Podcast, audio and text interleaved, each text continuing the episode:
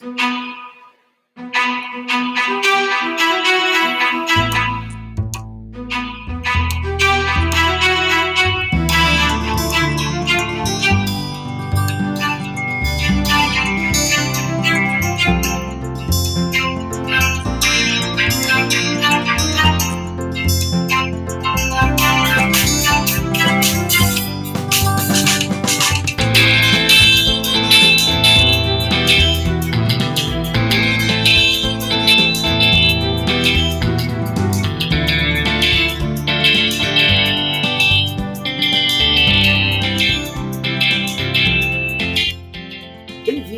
Lipcast Latitude, mais uma iniciativa do nosso portal Atlas Lipcast.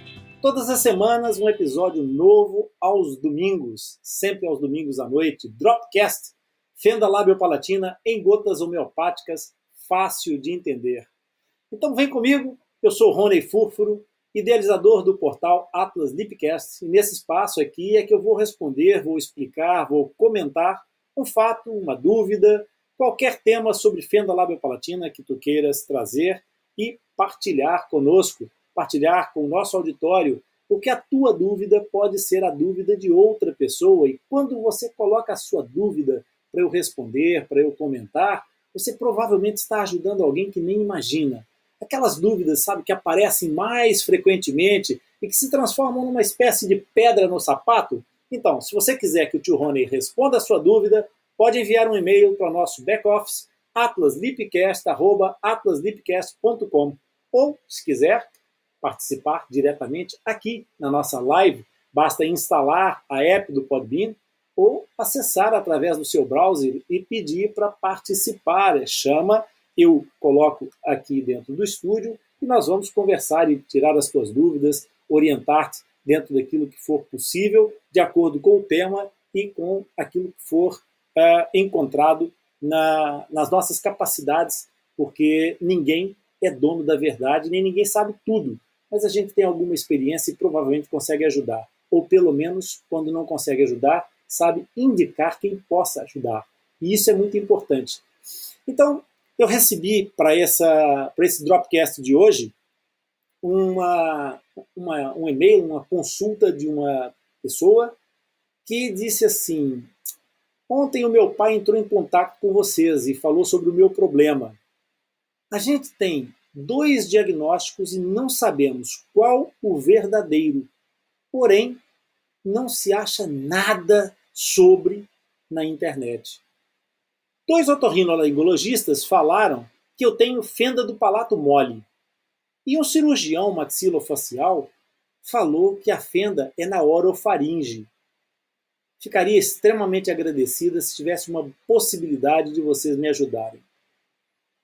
Pessoal, a minha introdução sobre não saber tudo vem exatamente na sequência dessa questão. Ninguém é obrigado a saber tudo, mas tem que ter a dignidade de dizer não sei. Porque não sei é uma prerrogativa de todas as pessoas. Quando às vezes as pessoas me abordam e dizem ah, eu não sei se posso fazer uma pergunta, pode parecer estúpida. Nenhuma pergunta é estúpida. O ônus da responsabilidade é de quem responde, não é de quem pergunta. Quem pergunta quer saber, quer aprender e tem direito a essa, a essa informação. Quem responde tem o dever de zelar pela resposta que vai dar. Tem o dever de se responsabilizar pela, pela resposta que vai dar. Então, eu, quando convido vocês para virem partilhar comigo esse momento do Dropcast, eu vou responder aquilo que eu souber.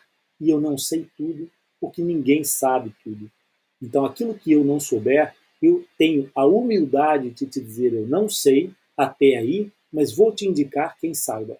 Esse aspecto é muito importante. Isso para dizer o quê? Quando se fala de uma fenda na orofaringe, não tem nada de errado em dizer que uma fenda afetou a orofaringe de um paciente. Não tem nada de errado nisso. Mas isso é uma atitude genérica, é uma resposta evasiva, porque uma fenda do palato mole é uma fenda que acomete uma estrutura orofaríngea. como outras que eventualmente poderiam existir, mas uma fenda orofaríngea dessa, desta, caso, dessa magnitude, que interfere com o processo da fala, que apresenta, e depois na, na avaliação do exame, simplesmente da consulta, de anamnese desta paciente, é possível identificar que essa, que essa paciente traz uma úvula bífida. Então, nesse caso, nós estamos perante uma situação em que, se o profissional não sabe, e sempre que a gente não sabe, deve calçar a sandalinha da humildade e dizer não sei, e não dar uma resposta evasiva, que a única coisa que vai proporcionar ao paciente é exatamente o sofrimento desta paciente que nos enviou essa dúvida. É o sofrimento de aumentar o tamanho da sua ignorância. Os dois otorrinolaringologistas que a avaliaram já lhe tinham dado um diagnóstico. E ela já apresentou esse diagnóstico ao terceiro profissional.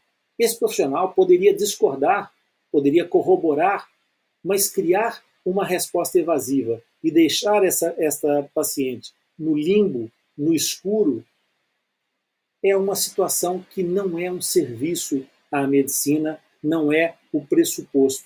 É, na medicina, nós procuramos ajudar as pessoas e não aumentar as dificuldades das pessoas. Então, eu quero dizer que uma fenda palatina pode ser bastante cruel na sua identificação, porque ela pode realmente estar completamente oculta. Ela pode estar imperceptível para quase todos os meios diagnósticos e não trazer nenhuma consequência para o seu é, é, paciente, para o seu portador dessa malformação congênita.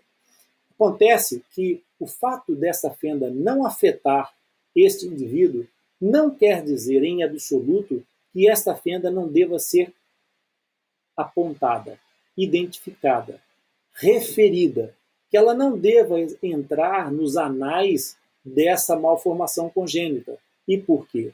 Porque ela pode não se ter manifestado ou ter uma manifestação menor num indivíduo, mas isso não significa que a sua descendência, em primeira geração, em segunda geração, seja como for, vá ter a mesma manifestação. E que esta manifestação pode ser sindrômica, porque as fendas isoladas do palato tem uma grande quantidade delas que são de, é, é, parcelas de manifestações sindrômicas. E todas essas situações são transmissíveis hereditariamente.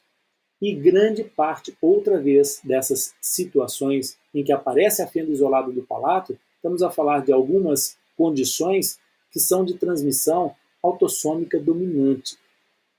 Então, a manifestação a, a expressão dessa, dessa fenda pode ser minor num indivíduo, mas se ele não souber, ele não pode prever o que vai acontecer à sua descendência. E esse aspecto é essencial para que as coisas possam ser feitas dentro de um protocolo saudável. E protocolo saudável é qualquer protocolo que seja aplicado de forma coerente e consistente. Não é preciso ser o protocolo de A, de B ou de C é preciso ser um protocolo aplicado com organização, com uma metodologia respeitada e que as coisas estejam devidamente balizadas cientificamente e clinicamente. Esse é o ponto chave dessa história. E chave para quê? Para virar o tema da nossa conversa. E por que, que eu quero virar o tema da nossa conversa? Porque é hora de nós percebermos aquilo que eu venho batalhando há muito tempo chamar a atenção das pessoas que a fenda do palato pode ser muito capciosa, ela pode estar escondida ao virar de uma esquina e nós não sabermos. E pode ser ao virar da esquina da nossa própria língua, porque nosso palato pode trazer uma fenda oculta e nós próprios não sabermos. Por isso é que é muito importante rebentar as paredes do aquário da fenda labiopalatina e trazer esse assunto para a praça pública, para que todos nós possamos perceber onde é que estão ou onde é que podem estar as fendas palatinas que não entraram nos anais da história. E o Atlas Lipcast está empenhado em fazer esse trabalho. Nós estamos a poucos dias do dia 30 de setembro E a partir de agora, vocês vão começar a ouvir falar mais vezes no dia da atitude. 30 de setembro, gente, é o dia da atitude. O Atlas Lipcast instituiu essa efeméride o ano passado para continuar. Mas sabem de uma coisa? O próximo dia, o próximo dia 30 de setembro vai ser muito marcante, porque vai nascer um novo projeto que vai ter o seu parto de 12 meses. E vai nascer uma coisa muito bonita para o próximo 30 de setembro, que vai provavelmente mudar o rumo da história da fenda lábio-palatina. E se tu queres saber o que é, se tu ficasse curioso, então se liga, participa, inscreve-te no projeto Atlas Lipcast, porque o véu desta noiva vai ser revelado muito lentamente. E no próximo domingo, talvez eu traga mais um capítulo dessa história, e no outro a seguir. E até o próximo ano. Pessoal, bom domingo, bom descanso, bem-aja.